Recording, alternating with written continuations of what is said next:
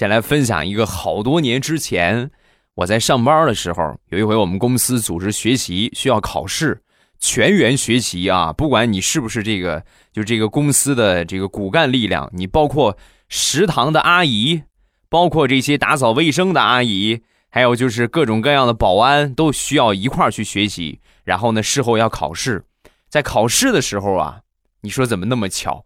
我们食堂的那几个大师傅啊，都坐在我的旁边啊。你像他们平时就是和锅呀、铲子呀，对吧？炒勺啊打交道，他们哪知道啊？我们就是干这一行的，业务肯定相对来说比较熟练一些。所以呢，我旁边这个大师傅啊，在考试的时候就踢我啊，就踢我，让我给他抄抄。我说那这个东西我这不能给你抄，你是你不能给点好处，不给好处谁给你抄啊？你这个样啊，小伙你这个样，以后啊，这一个星期的午餐，每次你过来，我多给你放一个鸡腿儿。